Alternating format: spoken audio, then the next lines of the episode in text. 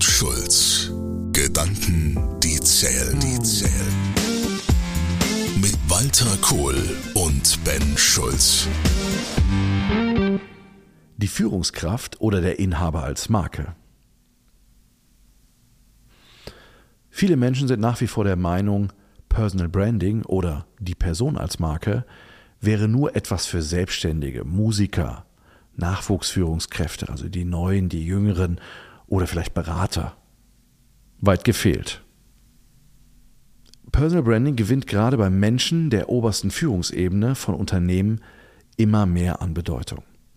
Auch wenn die es geschafft haben und an der Spitze eines Unternehmens sind oder im Chefsessel sitzen, lassen die Veränderungen des Arbeitsmarktes immer mehr Szenarien aufkommen, in denen die Inhaber und Topmanager sich die Frage stellen, wie sie intern wie extern zur Marke werden können oder als Galionsfiguren besser erkannt zu werden.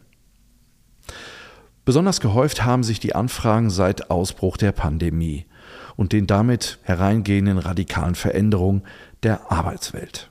Thema wie Digitalisierung, Globalisierung, steigende Ansprüche der Mitarbeitenden, insbesondere der Generation Y und Z, waren zwar vorher schon bekannt, aber die Herausforderungen haben sich verschärft. Dass diese Themen unsere Gegenwart und Zukunft bestimmt, haben die letzten Monate eindeutig gezeigt. Ein Zurück wird es nicht mehr geben. Die Zukunft wird nicht gemeistert von denen, die am Vergangenen kleben. Dies sagte schon Willy Brandt. Wer die Krise als Geschäftsführung und als Unternehmen überleben will, muss sich dieser Herausforderung stellen. Weglaufen oder den Kopf in den Sand stecken sind keine Option. Warum? Menschen kaufen bei Menschen. Also die These, Führungskräfte und Inhaber sollten mehr Marke sein. Die Challenge. Also Ben, wenn ich das so höre, da habe ich jetzt mal einen kleinen Klemmer. Ich sage es mal ganz deutlich. Äh, wenn, ich als, wenn ich an Marke denke, dann kommen so Bilder in mir hoch wie Michael Jackson, Madonna. Das sind Leute, die sich, ich sage jetzt mal, als Marke gestylt haben. Heino. Ja, von mir aus Heino. Das ist alles eine Liga an der Stelle. Äh, wobei ich Heino fast noch sympathischer finde wie Michael Jackson, aber das ist wieder eine andere Diskussion. Also ehrlich gesagt, als Führungskraft, als Marke, da fehlt mir die Fantasie im Augenblick. Und warum das jetzt so wichtig sein soll, verstehe ich auch nicht so ganz. Und äh, sag's mal ganz platt, wenn du zu mir kommst und sagst, hey Walter, du musst jetzt eine Marke werden, dann wäre meine erste Reaktion, habe ich nicht Wichtigeres zu tun? Also die Argumentation kann ich total verstehen und es ist natürlich nicht selten, dass vor allen Dingen auch Inhaber und Führungskräfte oftmals auch genau das so formulieren. Da bin ich beruhigt. Was soll das? Das gehört nicht in unser, genau. das gehört nicht in unser Tagesgeschäft. Und was soll denn das Ganze? Und jetzt muss ich auch in Social Media irgendwie aktiv sein und dies und jenes. Das geht gerade mal gar nicht. Das äh, will ich nicht. Ja. Das kann die nächste Generation, die Jüngere. Ich sehe das bei meinen Kindern und und und, aber das will ich eigentlich alles gar nicht. Es ist total nachvollziehbar, dass da erstmal eine hohe Skepsis ist, weil in der Vergangenheit, wir haben das ja so in einer gewissen Art und Weise auch gar nicht gebraucht. Ja, brauchen wir es denn in der Zukunft? Ja, das ist äh, spannend zu sehen, ja. Und vor allen Dingen dieser Satz, Menschen kaufen bei Menschen, wo es ganz stark um das Thema Identifikation geht, ist das ja schon so eine Frage, auch gerade wenn es um das Thema Mitarbeiter geht, Identifikation. Worüber identifiziert sich ein Mitarbeiter? Und das ist ja oftmals das Thema, naja, ähm, vertraue ich meinem Vorgesetzten? Ist mein Vorgesetzter ein Vorbild? Wie sieht das aus? Ähm, wie bin ich Chef? Wie werde ich wahrgenommen? Also ich nehme mal dieses Bild von Galionsfigur eines Projekts, einer Abteilung, einer Company. Komme ich ja gar nicht drum herum, dass ich irgendwie ja in der Öffentlichkeit, also sprich auch Öffentlichkeit innerhalb meines Systems ja unterwegs bin. Wie werde ich gesehen? Wie werde ich wahrgenommen? Und ähm, das ist schon eine spannende Frage, wie Menschen sich mit ihrem Vorgesetzten oder dem, dem sie vertrauen, vor allen Dingen auch in Zeiten, die herausfordernd sind, ähm, wie Menschen da unterwegs sind. Ja, aber diese, vielleicht liegt mein Klemmer daran, dass ich das Wort Marke anders inhaltlich besetze. Also Persil ist für mich der Urbegriff von Marke. War schon immer da und hat eine klare Positionierung Äh, Audi hat sich entwickelt von einem lahmen Beamtenauto früher zu einem Vorsprung durch Technik, sexy Premium-Hersteller. Zumindest glauben sie das bei Audi. Ich war ja mal Audi-Lieferant, deshalb kann ich das sagen. Ähm, aber das passt doch nicht auf Menschen irgendwie. Oder vielleicht bin ich da auch zu alt dafür. Ähm, und das mit den Social-Media-Themen, das kann ich gut auch unterschreiben, was du gesagt hast ich, ich, ich hänge an dem Begriff Marke. Ich glaube, dass das, was du sagen willst, in einer anderen Formulierung verständlicher wäre, aber das Wort Marke ist für mich eine Sackgasse. Die Analyse. Ich glaube, das ist ein bisschen eine Thematik, wie wir auch geprägt worden sind mit diesem Wort Marke. Und da gebe ich dir vollkommen recht. Wir haben das ganz stark, das Markenthema haben wir ganz stark vor allen Dingen im Marketing und in der Kommunikation im Bereich, wenn es um Produkte geht, wenn ja, es um Dienstleistungen und sowas, und, genau. und, so. Ne? Das ähm, sehen wir als Marke. Das Spannende ist, wenn wir das mal ein bisschen weiter uns angucken und zu sagen, was sind denn Indikatoren einer Marke? Ähm, wie funktionieren die Mechanismen in puncto äh, Markenvertrauen, Kommunikation von Werte und Kommunikation von Markenwerte. Also ich muss dann immer dran mhm. denken, wie meine Großmutter gesagt hat, Ben, ist natürlich klar, wenn du mal deinen eigenen Haushalt hast und du kaufst eine Waschmaschine, dann kaufst du eine mhm. Miele. Mhm. So, äh, da, da, da sind Marken, was Produkte angeht, völlig nachvollziehbar. Wenn wir mal in eine andere Kultur gucken, und ich kann mich an ein Ereignis erinnern, vor vielen Jahren, da war ich mit meinem Sohn in New York und dann sind wir ins Restaurant gegangen. Und bei den Amis ist das ja üblich. Ne? Du wirst, kommst ins Restaurant, dann wirst du an einen Tisch gebracht, mhm. darfst dir nicht einfach einen Tisch aussuchen. Richtig. Und ähm, dann kommt ähm, im Endeffekt ähm, äh, Lauren. Und äh, Lauren stellt sich an den Tisch und kommt jede 15 Minuten und fragt dich danach, ob er oder sie irgendwas machen kann für dich. Mhm. Und, und, und, und wir Deutschen ticken ja dann so, dass wir, wenn die das zweite Mal da gewesen ist, wir sagen, boah, geh mir einfach nicht auf den Sack. Ich will einfach nur in Ruhe essen.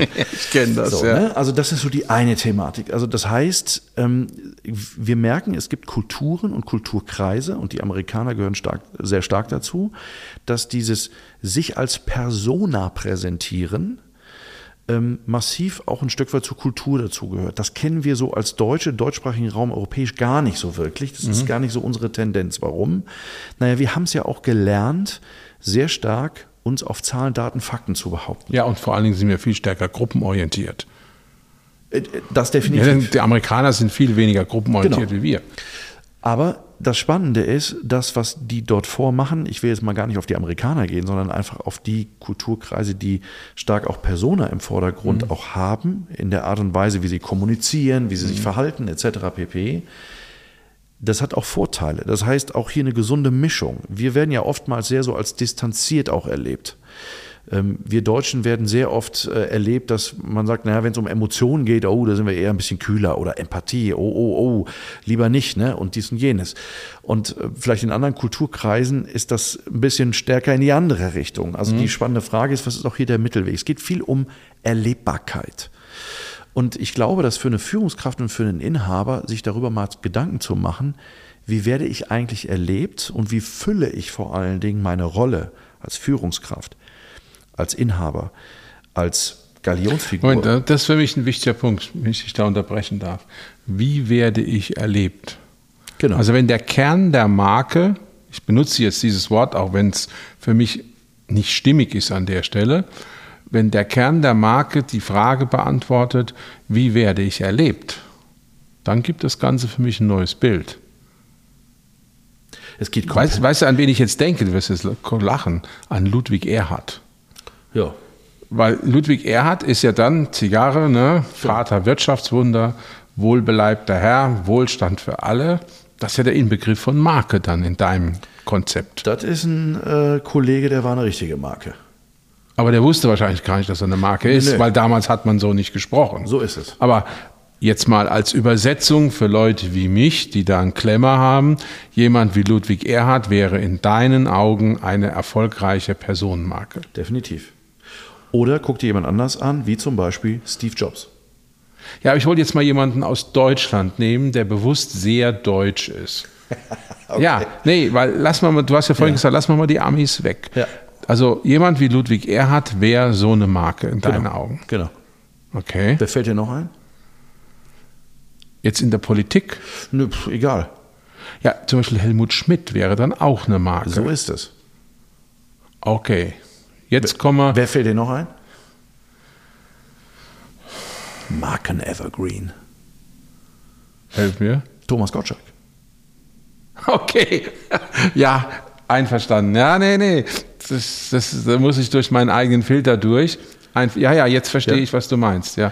Also es geht im Kern ganz massiv um sich ganz kritisch zu hinterfragen, was ist Erlebbarkeit? Dann ist auch Günther Jauch eine Marke in dem. Günther Jauch ist auch eine Marke. Okay, okay, jetzt verstehe ich, wie du meinst. Ähm, und äh, jetzt kommen wir an einen ganz entscheidenden Punkt. Ich glaube, was, was bei vielen falsch läuft bei dieser Thematik, wenn es um Erlebbarkeit geht, ist, wir müssen eine Unterscheidung machen in der Erlebbarkeit. Und zwar die Unterscheidung zwischen, ist das, was ich tue, inszeniert oder ist das, was ich tue, in Szene gesetzt? Das ist nicht dasselbe. Wo ist der Unterschied? genau, das wäre meine Frage. Der Unterschied besteht darin, dass wenn ich Dinge inszeniere, ähm, ich beschreibe das immer mit so einem Bild. Stell dir vor, du stehst vor deinem Traumhaus. Ne, Jeder hat ja so ein bisschen so eine Vorstellung, wie so sein Traumhaus aussieht mit Fassade und Vorgarten und was weiß ich. Und stell dir mal vor, du stehst vor deinem Traumhaus und es ist alles tipo, toppi, also alles super. Jetzt klingelst du an der Haustür, einer macht auf, lädt dich rein, du kommst rein und innerhalb von Millisekunde nimmst du wahr, ich stehe in einer Messi-Bude. Von außen nicht erkennbar. Ja, das ist für mich das Michael Jackson-Thema. Das war das, warum ich so reagiert Genau. habe am Anfang, weil solche Leute sind für mich hochgradig inszeniert. Das sind ja, Hochglanzbroschüren mit Haut, um es mal so rum auszudrücken, unglaubwürdig und einfach auch zu einem gewissen Punkt lächerlich. Ja, und vor allen Dingen das Verrückte Was übrigens dann dazu führt, dass ich auch seine Musik nicht leiden kann, weil ich subjektiv ein Problem habe, wenn die Person nicht stimmt, dann stimmt für mich auch die Musik ja, nicht. aber da passiert eine Wenn-Dann-Verknüpfung, die gehört hier nicht hin. Aber das ist, ähm, Ja, ich sag's ja nur, ne, als Kritikaster heute. aber ich habe ja gehört, du hörst sowieso nicht so viel Musik. Ja, und wenn, dann höre ich richtig gute Musik, zum Beispiel die Stones oder Led Zeppelin und so. Aber das ist wieder ein anderes Thema. Ist okay. Aber dieser Punkt ist, dieses Thema von Inszenierung Ja. bedeutet immer, ich tue meine Außenfassade, ich tue etwas darstellen, Mhm. was, und das wissen wir ja, Menschen, die inszenieren und nur so tun, die sind sehr schnell durchschaubar. Die ist nicht authentisch. Das, die sind, das ist es, die sind nicht authentisch. So. Und jetzt, was ist der Unterschied zu in Szene setzen? In Szene setzen bedeutet, das, was ich dort habe, also zumindest jetzt mal eine Person, nehmen wir mal an, die lassen wir so, wie sie ist, ohne dass wir sie verändern müssen. Und wir setzen sie nur mit dem richtigen Spot in Szene. Das heißt, wir fokussieren Authentizität, wir fokussieren Personality, wir Ja, ja. fokussieren Echtheit, etc. pp. Und die Marken, die du gerade genannt hast, Das wäre für mich der Ludwig Genau. Der, der hat nicht inszeniert. Nee, der war gar nicht fähig zu inszenieren. Der, der war so, wie er ist. Ja. So. Aber er war gut in Szene gesetzt. Sagen wir so, die historischen Umstände haben es ihm sich erlaubt, weil die Amerikaner ihn als Wirtschaftsbeauftragten der Zone ernannt haben, das hätte ja auch an ihm vorbeigehen können, dass er eben auf einmal in dieser Position war. Sonst hätte er das nie so machen können. Genau. Das ist natürlich aber heute mit den Möglichkeiten und Mitteln, die ich habe, viel mehr möglich und schneller möglich, nämlich allein nur das ganze Thema Digitalisierung, Social Media etc. pp, dass wir gefährdet sind, Menschenmarken zu inszenieren, weil ich die Möglichkeit dazu habe, technisch. Du meinst die Photoshop-Mentalität? Unvorstellbar. Ja, so, ja. Das ist das eine. Und dann redest du das erste Mal mit denen Mhm. oder du hast mit den Menschen zu tun und du merkst auf einmal, boah, das ist nicht das, was da gezeigt worden ist, was dargestellt worden ist. Ja, das sind ja die berühmten Potjemkinschen Dörfer. Ne? Du machst die Tür auf und hinten dran ist die Steppe. So. Aber in Szene setzen heißt, findest du, und das gibt es tatsächlich, du hast Leute, die auch im Social Media sehr authentisch sind in dem, was sie tun und man merkt denen das ab, das Thema der Absolut. Authentizität. Ja, ja, ja, klar. Und das ist in Szene setzen. So, und das heißt, wir als Führungskräfte oder als Inhaber nicht aufsetzen, nicht bei der nächsten Vertriebs, äh, nicht bei der nächsten Betriebsversammlung oder bei dem Weihnachtsfest oder was weiß ich nicht noch, äh, versuchen hier ähm, irgendwie äh, die gute Rede irgendwie runterzureißen und setzen das irgendwie in Szene und das entspricht uns vielleicht gar nicht. Sondern was bedeutet das eigentlich, wenn wir authentisch unserer Belegschaft gegenüberstehen und authentisch das sagen, was uns wichtig ist? Ähm, das ist ein ganz wichtiger Punkt, gerade wenn es um das Thema geht, die Führungskraft als Marke. Das Thema Authentizität. Das heißt aber auch, Marke ohne Authentizität ist heiße Luft. Völlig. Das heißt dann im letzten Schritt, jetzt bin ich ja der Altmodische hier, wir sind beim Orakel von Delphi, erkenne dich selbst. Ja. Vom Sein ins Tun, würde Anselm Grün sagen. Ja, genau. Okay. Das Ergebnis. Dann habe ich jetzt für mich eine andere Interpretation, nenne ich das jetzt mal. Dann gibt es sozusagen die, ich nenne das mal Produktmarke, um nochmal auf den Anfang unseres Gesprächs zu kommen. Das wäre dann, mein Beispiel war Persil äh, oder solche Themen. Und es gibt die Personenmarke, die aber aus der Kraft des Inneren sich speist. So ist es. Und ich glaube, dass für Führungskräfte und für Inhaber diesen Fokus mal auf wer bin ich, wie möchte ich erlebbar werden und, und vor allem auch wer bin ich nicht, das ja? gehört ja auch dazu. Wer bin ich nicht? Äh, diese Aspekte mal sich anzugucken und zu sagen, wie kann ich das, was da ist, mhm. authentisch benutzen und in Szene setzen, damit es eine noch stärkere Strahlkraft kriegt für die Menschen, die um mich herumstehen, die mir vertrauen, die mir hinterherlaufen, etc. pp., die ich zu führen habe. Und ich glaube schon, dass das etwas ist, was, wenn es darum geht, Vertrauen aufzubauen, Identifikation, Motivation, wir reden so schön immer über das Thema die Führungskraft als Leader, mhm. ne, wo ich sage, auch da ist es ein ganz wichtiger Punkt. Ich habe auch Leute schon erlebt, die das Thema Authentizität als Ausrede auch benutzen. Ja, ja, ja, das ist so ein übler Punkt. Ne, ich, ich bin, bin, ja so, deshalb darf ich rumbrüllen oder dies und das. Ja, ja, genau. Ähm, und äh, ein Kunde von mir hat mal einen schönen Satz gesagt, er hat immer gesagt, naja, wenn dein authentisch scheiße ist, dann ist es auch für den Arsch. und äh, das darf natürlich auch hier auch nicht passieren. Authentizität als Ausrede zu benutzen, ähm, äh, dass man dazu hinnehmen muss, äh, das ist es nicht, sondern hier geht es wirklich um das Thema Erlebbarkeit. Also das ist der eine Aspekt von mhm. Marke. Jetzt gibt es noch einen zweiten Aspekt, der vor allen Dingen für Führungskräfte und für Inhaber ganz spannend ist. Jetzt gehen wir mal in puncto Führung. Ich glaube, dass es eine Unterscheidung gibt bei Führungskräften, ähm, wenn es um das Thema Autorität geht. Wie werde ich wahrgenommen in einer Position, die mir eine gewisse Autorität gibt? Jetzt gibt es Funktionen und Positionen, die von Haus aus ja ähm, Autorität äh, irgendwie bevorzugen. So. Ähm, und grundsätzlich äh, sagen, jetzt bist du in einer autoritären Funktion. Moment, Moment, Moment. Ich glaube, hier müssen wir, Entschuldigung, wenn ich hier ins Wort falle, aber wir müssen eine Sache klären. Der Unterschied zwischen Autorität und autoritär. Das ist nämlich ein Riesenunterschied. Ich glaube nicht, also das ist meine Erfahrung, dass das so im allgemeinen Bewusstsein verankert ist. Wie wird das, wie wird das auseinanderpflücken? Autoritär heißt, ich komme über Hierarchie über Macht, im Zweifelsfall über Gewalt und Angst. Also autoritäres Verhalten, sagt man ja auch, ne? Autoritäres Regime. Mhm. Und äh, wenn ich jetzt zum Beispiel an Nordkorea oder an Putin denke, dann sind das autoritäre Regime. Ja.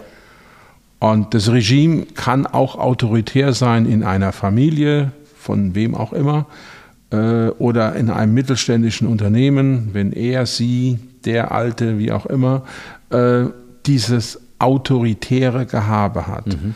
Und autoritär geht dann weg, wenn die Angst weg ist. Mein absolut bestes Beispiel ist Leipzig 1989, wie die Menschen auf dem Altstadtring gelaufen sind, vor der Stasi-Zentrale, Stichwort runde Ecke, mhm. und hatten keine Angst mehr, obwohl die Fallschirmjäger und die Russen mit scharfer Munition vor der Stadt waren. So, das ist das Ende von autoritär. Und autoritär führt fast nie zu Erfolg. Mhm. Es führt eine Weile zu Erfolgen, weil Diktatoren eben autoritär sind. Aber je offener und transparenter eine Situation ist, und da kommen wir wieder mit Digitalisierung und all den Themen, desto weniger funktioniert es, autoritär zu sein. Autorität kommt von innen. Stichwort Nelson Mandela, Stichwort Václav Havel, um jetzt mal zwei politische Beispiele zu nehmen. Das sind Leute, die aufgrund ihrer Persönlichkeit, und jetzt würdest du wahrscheinlich sagen, ihrer Marke, und dann treffen wir uns an dieser Stelle auch gerne, äh, eben Autorität ausüben und über diese Autorität dann auch Führungsqualitäten und damit Umsetzungsmacht haben. Denn das meinst du ja letztlich, oder? Ja, es ist diese Unterscheidung zwischen ähm, Autorität aus der Funktion heraus Ja. oder Autorität aus der Person heraus. Und das ist das, was du meinst, Beispiel Gandhi, zu sagen, ähm, da passiert etwas aus dem Sein und da vertrauen Menschen in einen Menschen, weil sie denjenigen oder diejenige als Persona erleben. Ja, ja. Und da wächst Autorität. Und das ist, in, bei Führungskräften ist das ganz spannend, vor allen Dingen in der Kommunikation, zu sehen, auf welcher Ebene kommuniziert eigentlich eine Führungskraft oder ein Inhaber? Auf einer Funktion oder aufgrund seiner Person? Sie machen das, weil ich es Ihnen sage, Klammer auf, ich bin der Chef. Ich bin Ihr Vorgesetzter. Richtig, und hacken zusammen, Maul halten und Ding. Oder Sie machen das, weil das die beste Lösung ist und wir haben vorher darüber diskutiert und Sie konnten mich nicht überzeugen, dass ein anderer Weg besser ist. Ja, und es ist, dass jemand vertraut in die Führung eines anderen.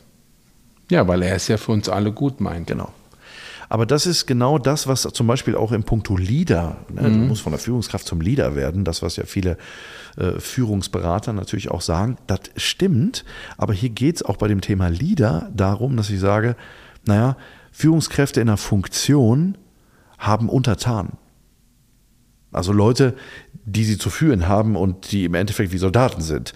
Aber Leader haben Follower, also Menschen, die ihnen folgen. Ja, ja. Und hier springt dieses Markenthema wieder eine, eine irrsig viel Einfluss, weil wenn ich ein Leader bin, also ein, ich nenne das immer ein Fahnenträger für ein Thema, für Mhm. Ich ein nenne das Bannerträger, genau. Bannerträger, ja. ne? äh, dann gibt es Menschen, die mir folgen und ich bin automatisch, bin ich in dem Moment Marke. Okay. Das ist jetzt eine lange und gute äh, Trennung und auch für mich Entwicklung von diesem Persil-Gedanken, den ich am Anfang hatte. Und dann kann ich auch mit Führungskraft als Marke was anfangen. Aber ich glaube, der Schlüssel ist dann auch für Leute, die ähnlich wie ich erstmal abwertend oder skeptisch reagieren, sich auch sozusagen bewusst mit dem Begriff Marke kontrovers auseinanderzusetzen und auch zuzulassen, dass das, was man eben noch über Marke gedacht hat, eben vielleicht nicht 100% abschließend ist. Also der Kern ist, es geht um authentisches Erleben, es geht um Fahnenträger zu sein, ähm, Bannerträger zu sein für Menschen, die mir vertrauen, die in meine Führung vertrauen. Und die mir hinterherlaufen, dass ich Leader sein kann. Und ich glaube, dass die Möglichkeiten, die ich heute habe, vor allen Dingen auch, und das muss man ja ganz klar sehen, wir haben es mit, Führungskräfte haben es mit so vielen Generationen heute zu tun, vom Abholen her. Die Menschen, die ich abholen muss, auch in meinen Teams, in meinen Firmen und und und, ähm, bin ich in der Lage, äh, das wirklich auch aufzubauen. Warum? Weil Menschen kaufen bei Menschen. Menschen Ja. glauben Menschen. Und das ist, glaube ich, ein ganz wichtiger Menschen Punkt. brauchen Menschen. Menschen brauchen Menschen. Ohne Menschen geht es gar nicht. Sie orientieren sich an Menschen. Und ich glaube, dass wir als Inhaber und als Mhm. Führungskräfte eine ganz wichtige Aufgabe haben, neben dem, dass wir unsere Funktionen sicherlich auch füllen müssen. Aber wir haben auch die Aufgabe, Orientierung zu geben. Ja, ja. Und ich glaube, wenn mir da bewusst wird, dass ich für dieses Orientieren gebe, Marke sein kann, um diese Orientierung Ja, ja. besser präsent zu machen in der Erlebbarkeit, ich glaube, dann kriegt dieses Thema die Führungskraft als Marke nochmal eine ganz neue Färbung und ein Riesenpotenzial. Kohl und Schulz. Gedanken, die zählen, zählen. Mit Walter Kohl und Ben Schulz. Weitere Informationen im Internet unter Kohl und Schulz.